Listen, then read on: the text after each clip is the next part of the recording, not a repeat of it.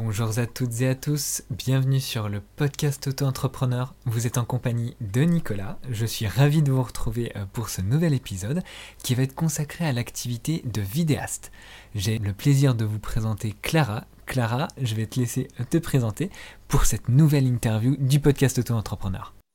Alors bonjour à tous, donc je m'appelle Clara Doma, j'ai 25 ans et euh, comme tu viens de le dire, je suis vidéaste en auto-entrepreneur. Euh, plutôt dans la vidéo de voyage, de nature, enfin d'outdoor, ça englobe le sport, la montagne, etc. Et euh, de musique. Et tu, fais des lives, j'ai vu, euh, par rapport aux musiques. Oui, j'ai commencé là-dedans. et, du coup, pourquoi est-ce que tu as choisi ce statut d'auto-entrepreneur? Alors, quand j'ai commencé à travailler, c'était il y a 5-6 ans, je crois. quand j'avais 20 ans, j'étais encore en études et donc j'ai commencé à travailler dans la, dans la musique où je filmais des, des lives en concert. Et à l'époque, euh, nous, dans ma formation, on nous formait à être euh, intermittent du spectacle. Donc, je, je, ne connaissais pas du tout l'auto-entreprise à l'époque, euh, juste par ma maman qui était à son compte, mais j'avais pas d'autres notions de ce que c'était qu'un freelance. Et à la sortie de mon école, donc, on m'a dit qu'en fait, on pouvait cumuler les deux statuts, donc faire de l'auto-entreprise et de l'intermittence. Et moi, ça m'arrangeait parce que certaines personnes avec qui je voulais bosser, notamment des entreprises et des particuliers, ne pouvaient pas me faire d'ordre d'intermittence. Donc il me fallait forcément un autre statut sous lequel je pouvais facturer. Donc tu étais déjà, euh, c'est la maison des artistes ou la GSA non, non, j'étais euh, quand je suis sortie, on m'a dit bah, voilà, il faut vous inscrire à Pôle emploi pour l'intermittence et vous faire un statut d'auto-entrepreneur si vous voulez euh, travailler avec des entreprises à côté dans le particulier. Ok, tu t'es pas du tout inscrit du côté AGSA MDA Non, pas du tout. Ça, j'ai notamment appris l'existence, mais très longtemps après. D'accord. Et du coup, où est-ce que tu t'es renseigné sur l'auto-entreprise? Comment est-ce que tu as fait? Alors, euh, moi, ma seule référente, du coup, c'était effectivement ma mère à l'époque, qui était la seule personne dans mon entourage que je connaissais qui était auto-entrepreneur. Donc, du coup, je sais qu'on en a longuement discuté et qu'elle, elle, elle m'a présenté, bah, voilà, je la voyais travailler depuis des années, donc je, voyais à peu près ce que c'était. c'est elle qui m'a informée, en fait, sur le statut au début, qui m'a fait une introduction à ce statut-là. Et après, euh, ne sachant pas trop où chercher, et je sais qu'elle, à l'époque, elle n'avait pas trop d'infos non plus, parce que quand elle s'est inscrite, c'était un sujet, enfin, c'était un, statut qui était encore très flou pour beaucoup de gens. Mmh. Elle s'est inscrite, je crois, en 2006 ou 2007. Du, coup, euh, la, première année, en fait, lorsque l'auto-entreprise a été créée, en fait. Ouais, voilà. Du coup, euh, même quand elle était à la Chambre des métiers, des artisans et tout, il la regardait avec des grands yeux en disant euh, oui, peut-être. du coup, elle n'avait pas trop d'infos non plus à me donner. Donc, on avait, on avait cherché un peu sur Internet et elle m'avait dit écoute, le plus simple, c'est de je me suis inscrite via Net Entreprise. Et euh, moi, j'avais fait les démarches. Alors, ça m'avait paru très simple sur le moment. Mais dans, le, la création, j'avais pas beaucoup de choses, donc j'avais tout, tout rempli, etc. Euh, là où ça a été plus compliqué, c'était quand il a fallu choisir mon code APE, où je pense que ça a été un moment où je me suis bien pris la tête parce que, euh, parce que je sais, ma mère, c'était pas, elle, elle est, elle est tapissière, donc elle a aucune idée de, de ce qu'est un code APE pour les vidéastes, photographes ou ce que je suis. Donc je sais que j'avais longuement cherché, donc j'ai fini par trouver euh, celui qui normalement me correspond, mais que euh, à l'époque j'avais des amis qui faisaient les mêmes démarches que moi et qui n'ont pas le même code APE que le mien. Du coup, est-ce que tu peux nous partager ton code? Euh, Oui, c'est le 5912Z, qui est celui de la post-production de films cinématographiques et de production vidéo. J'ai plus l'intitulé très exact, mais c'est voilà, c'est celui-ci. Et celui-ci, en fait, c'est celui qui était le plus proche des activités que tu souhaitais exercer? Oui, parce que quand je me suis lancée, donc, je faisais principalement du montage. Donc là, c'était un, code APE qui faisait de la post-production.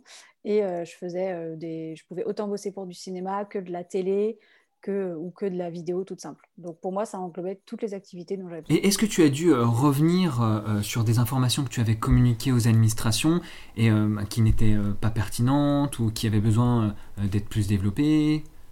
Ou est-ce que c'était très clair du côté administratif? J'ai pas eu à changer d'information de mémoire. Je, ça a été assez euh, rapide et clair. Il me semble juste que pour euh, l'ARE, la l'aide pour euh, quand on ouvre son auto-entreprise, j'avais beaucoup de questions, mais j'avais dû appeler un service qui m'avait expliqué les démarches à faire et combien de temps j'avais le droit, des choses comme ça. Ça n'avait pas été très compliqué. Et est-ce que tu penses qu'à ce moment-là, le fait d'être accompagné aurait peut-être été plus pertinent pour toi, pour un gain de temps ou des facilités? Ah ouais, je pense que j'aurais déjà compris beaucoup de choses. Euh, ce qu'on me demandait dans les dans les dans l'inscription, ce que ça euh, ce que ça impliquait de s'inscrire en auto-entrepreneur euh, du côté administratif, du côté de déclaration, et avoir plus de, renseignements au lieu de me retrouver devant mon ordinateur à fouiller un peu partout sans trop savoir quoi ou qui croire Par exemple, la, première fois que j'ai dû remplir ma déclaration de, chiffre d'affaires, j'étais complètement perdue parce que ma maman n'avait pas, la, pas la même.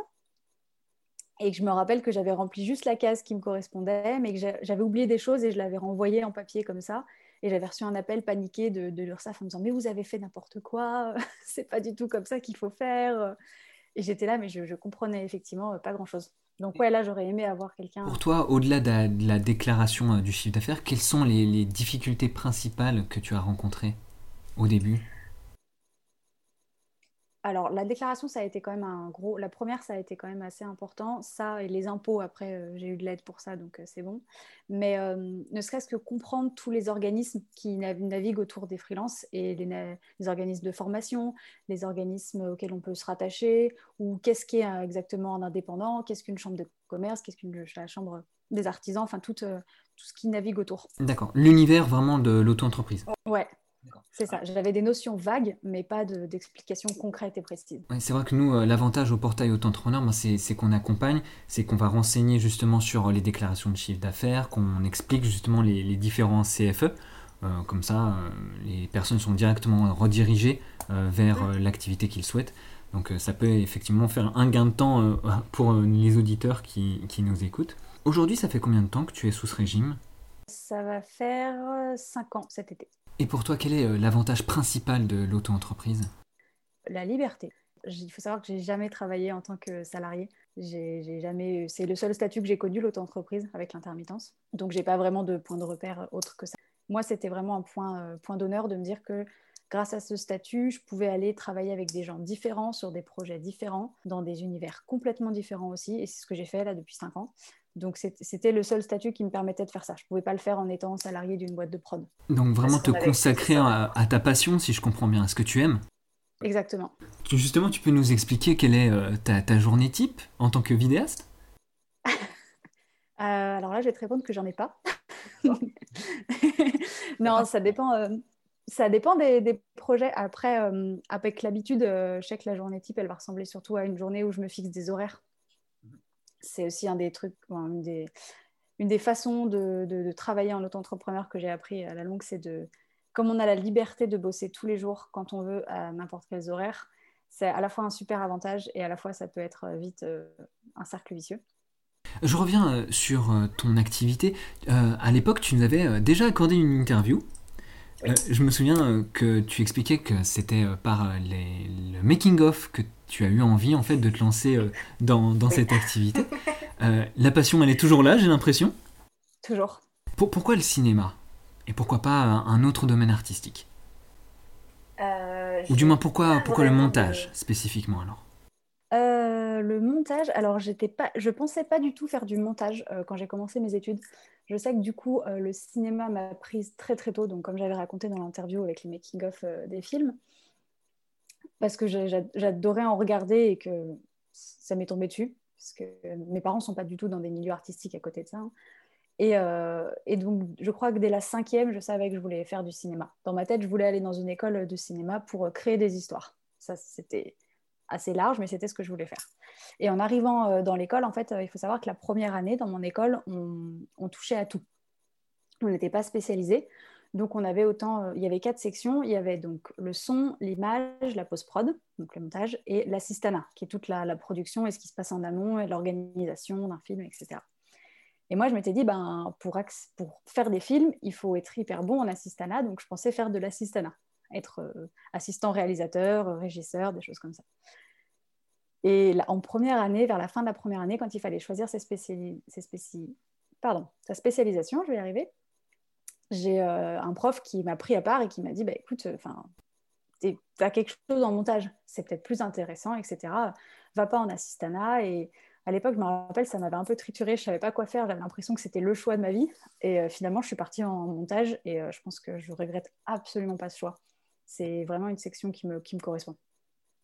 Euh, est-ce que tu estimes que le statut auto-entrepreneur aussi t'a permis ben, de, pouvoir vivre euh, de, ton métier, de ta passion, euh, alors que ben, c'est quand même un univers assez bouché, l'univers cinématographique? C'est difficile de trouver des contrats?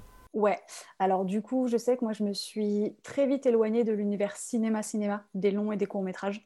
J'ai dû en faire la première année.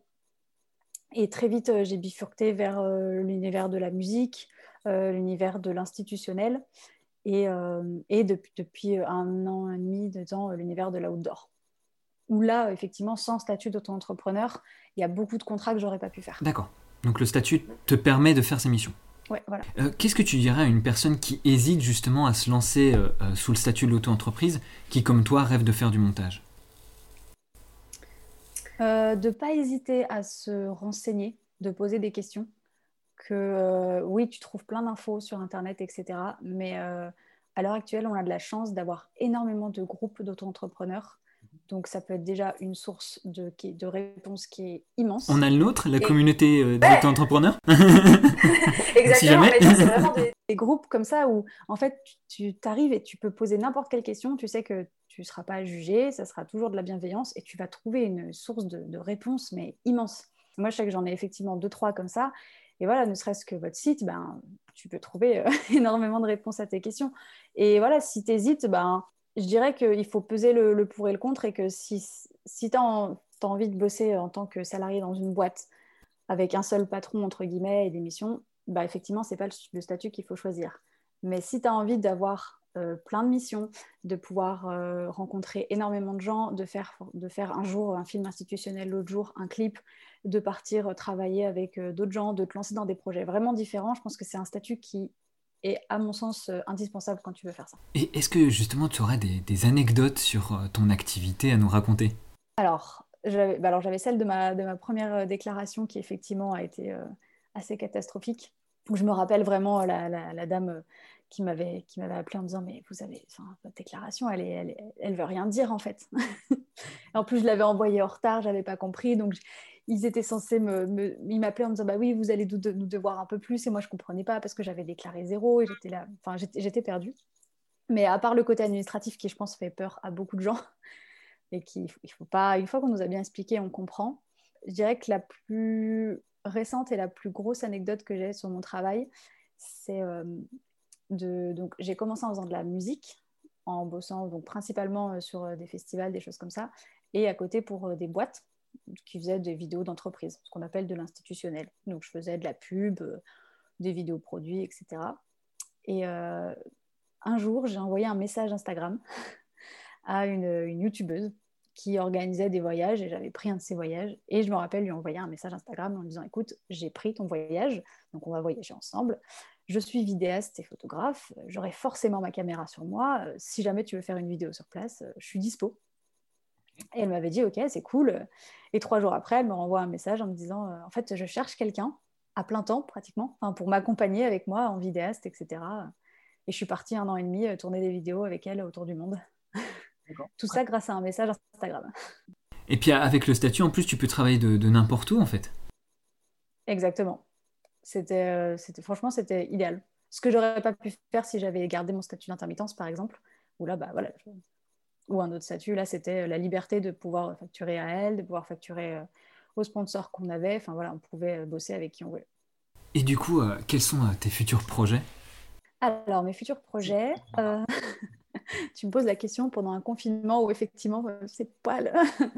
non, là, je travaille sur trois projets actuellement, principalement du montage. je bosse sur un documentaire sur le retour du loup dans la vallée du Beaufortin, dans les Alpes. Oui. Avec une amie. Je viens de Rhône-Alpes aussi, donc ça me parle.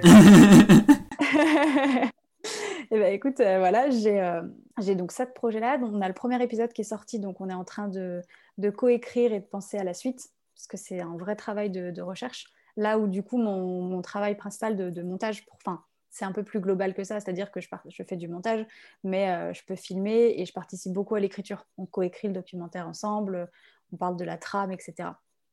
Ensuite, à côté de ça, euh, je sors un projet musical avec une amie, où là, du coup, je suis euh, monteuse et réalisatrice des, euh, live sessions qu'on va faire, mais créatrice du projet aussi, donc ça prend pas mal de temps.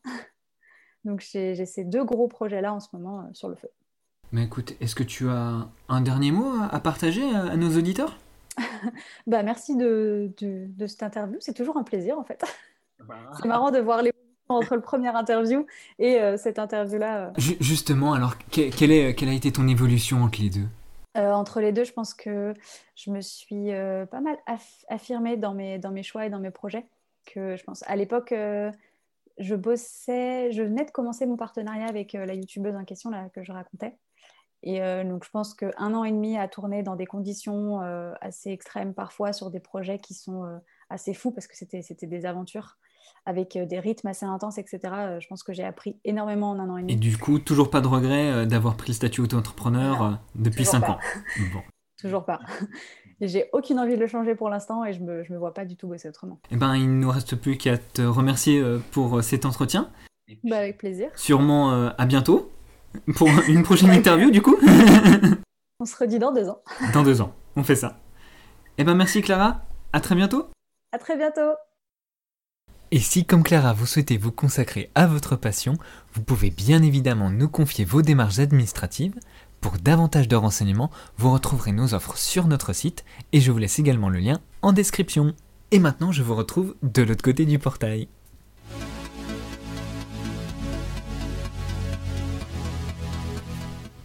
Et je vois Elena qui me fait signe pour la question du jour. Salut Nico, ça va? Ça va bien et toi? Alors quelle question tu nous as sélectionnée pour aujourd'hui? Alors aujourd'hui, j'ai sélectionné la question de Maxime euh, depuis notre groupe Facebook, la communauté des auto-entrepreneurs. Donc Maxime qui nous dit Je suis auto-entrepreneur en tant que photographe et vidéaste. J'ai besoin de m'acheter un Mac car le mien n'est plus assez performant pour mon activité. Puis-je bénéficier de certains avantages sur l'achat de celui-ci? Si oui, lesquels et comment faire? Eh bien, malheureusement, Elena, non, Maxime, il ne pourra pas euh, déduire parce que sous le statut de l'auto-entreprise, euh, ce n'est pas possible, hein, tout simplement. Euh, une solution qu'on peut lui proposer, peut-être, c'est de s'adresser au service de microcrédit. En fait, c'est des services qui lui permettraient d'avoir un capital au départ de son auto-entreprise et comme ça, il pourra se faire financer son matériel. Une chose également, je précise, Maxime, s'il est en recherche d'emploi, il peut faire la même chose auprès de son conseiller Pôle emploi réutiliser ces allocations chômage, qu'on appelle communément ARE, aide au retour à l'emploi, et il les réutilise sous la forme de l'ARS. Alors l'ARS, ça signifie l'aide à la reprise et à la création d'entreprises. Et concrètement, euh, ça va être 45% du total de ces ARE et une partie qui va lui être euh, allouée dès le départ pour son lancement. Et du coup, bah, ça lui permettra de s'acheter son ordinateur et tout le matériel dont il aura besoin. Et donc ça, si je comprends bien, c'est pas automatique, il faut en faire la demande. Non, c'est pas automatique. Il faudra qu'il en fasse la demande directement à son conseiller. Oh bah parfait, euh, du coup c'est très clair. Et euh, si vous aussi, comme Maxime, vous avez euh, des questions à nous poser, vous pouvez les poser donc, sur, nos, sur nos différents réseaux sociaux et elles seront sélectionnées pour qu'on y réponde dans nos prochains épisodes. Bon, et du coup, Elena, passons aux choses importantes. Quand on a parlé aujourd'hui de l'activité de vidéaste avec Clara. Euh, on va pas se cacher, sur notre compte Instagram, on a fait quelques vidéos, on a lancé un format. Oui, alors tu parles du format Web TV. Je parle de celui-là. Donc on a un format euh, Web TV euh, dans lequel on récapitule un petit peu toutes les actualités du statut auto-entrepreneur et tout ce qu'on fait au portail auto-entrepreneur pour, pour vous accompagner. Mais pour notre première vidéo, je ne sais pas si vous avez eu euh, l'occasion d'aller voir la vidéo. Si ce n'est pas le cas, je vous invite euh, à aller voir notre compte Instagram. On a eu des remontées de problèmes techniques. Oui, alors des petits problèmes techniques, euh, de format et puis un petit peu de, de mise en scène. Et du coup, on va lancer un appel On lance un appel à tous les gens qui, donc vidéastes, monteurs, qui auraient des conseils à nous partager. Surtout, allez voir la vidéo et puis laissez un commentaire ou alors en message privé Donnez-nous des conseils pour nous, pour nous aider à nous améliorer. je suis preneur de tous vos conseils. C'est déjà la fin de ce podcast, malheureusement, Elena. Comme d'habitude, je vous dis à très bientôt sur tous nos réseaux. Et à bientôt sur Instagram. À bientôt.